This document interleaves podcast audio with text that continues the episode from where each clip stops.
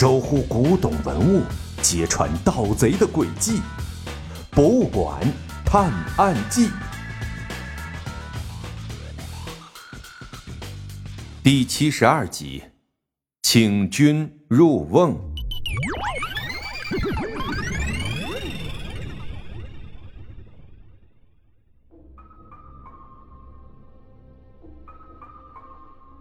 年轻女士看到几个大汉推门而入，举起的锤子停在了半空。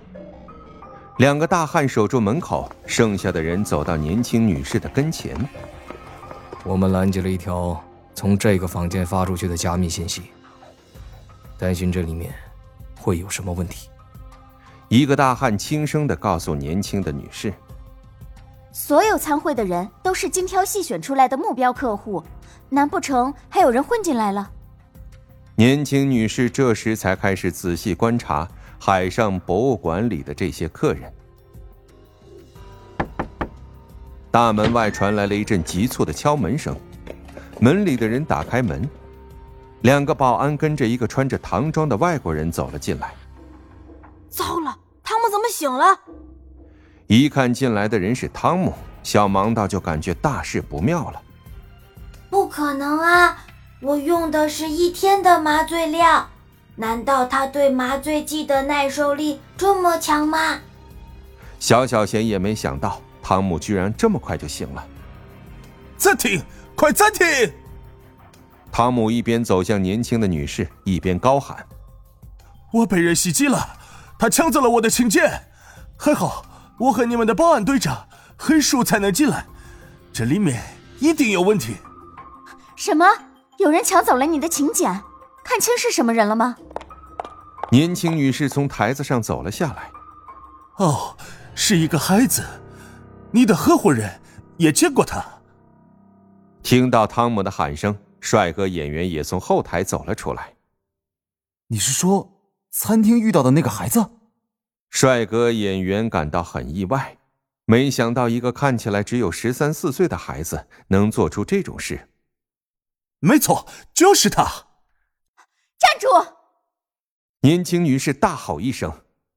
原来，小盲的准备推着行李箱，悄悄的找一个展柜，躲在后面。可是，还没走两步，就被发现了。呃，大家好，我说我是进来找我爸爸的，你们有人信吗？小盲的一脸尴尬的表情，向众人挥手打了个招呼。你把我们当傻子吗？抓住他！年轻女士气得咬牙切齿，她一声令下，四个保安朝小盲道飞奔过去。小盲道一见对方来势汹汹，马上把行李箱的拉链拉开，小小贤嗖的就从里面跳了出来，咣咣咣几声响，四个保安都倒在了地上。再看他们每个人的脖子上都插着一根麻醉针。可恶！大家跟我一起上！不信这个小机器人还能有多少麻醉针？年轻女士大声怒吼，对小盲道和小小贤破坏他的活动极为不满。其他人看到小小贤能发射麻醉针，纷纷拿起托盘、扫把、宣传板等东西当盾牌，一步一步慢慢的向他俩靠近。一会儿就形成了一个包围圈，把小盲道和小小贤围了起来。啊哦，这下糟糕了！小小贤环视一圈，发现自己的麻醉针不够放倒所有人。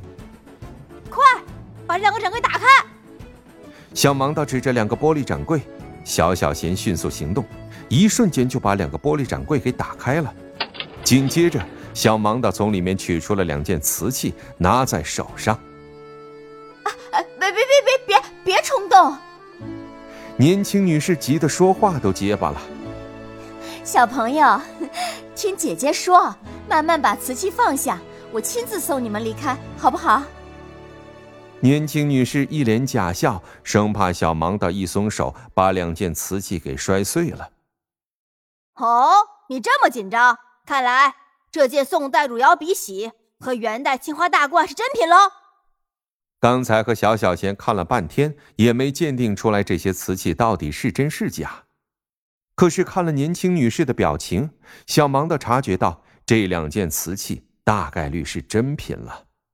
哎呀，小朋友，咱们井水不犯河水，各退一步。我放你走，你把东西还我，怎么样？年轻女士还在试着说服小芒道：“你好好做事，咱们当然井水不犯河水。可你们偏偏干非法盗窃和买卖文物的事，就等着警察来抓你们吧。”小盲道边说边和小小贤退到了墙边，以防有人从后面偷袭。警察？哼，我们这是在公海上，哪国的警察都管不着。你别逼我对你动手啊！年轻女士见哄骗没用。就开始摆出了一副凶狠的样子。哼哼，这你就不知道了。我和徐小贤早就干扰了这艘游轮的导航系统，现在这艘船正在台湾海峡航行，这就叫请君入瓮，在我国的内海。你说警察管不管得了你们呢？小芒到一副自信满满的样子，好像一切都已经在掌握之中了。咣当一声门响，一个保安急匆匆的冲了进来。大批警察冲了上来。保安刚说完话，就被冲进来的警察一把按在地上，现场的人瞬间都吓呆了，还没来得及反应，就一个个被警察给控制住了。刘队，您可来了，再慢点儿，说不定我就被他们抓起来了。小盲道放好瓷器，走到领队的刑侦队长刘队身边。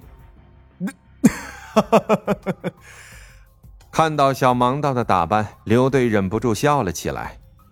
哎呀，你这化妆的水平可比财神爷差远了。给，这是他给你的信息。刘队说着，把手机递给小盲道。这财神爷又有什么事儿要找小盲道呢？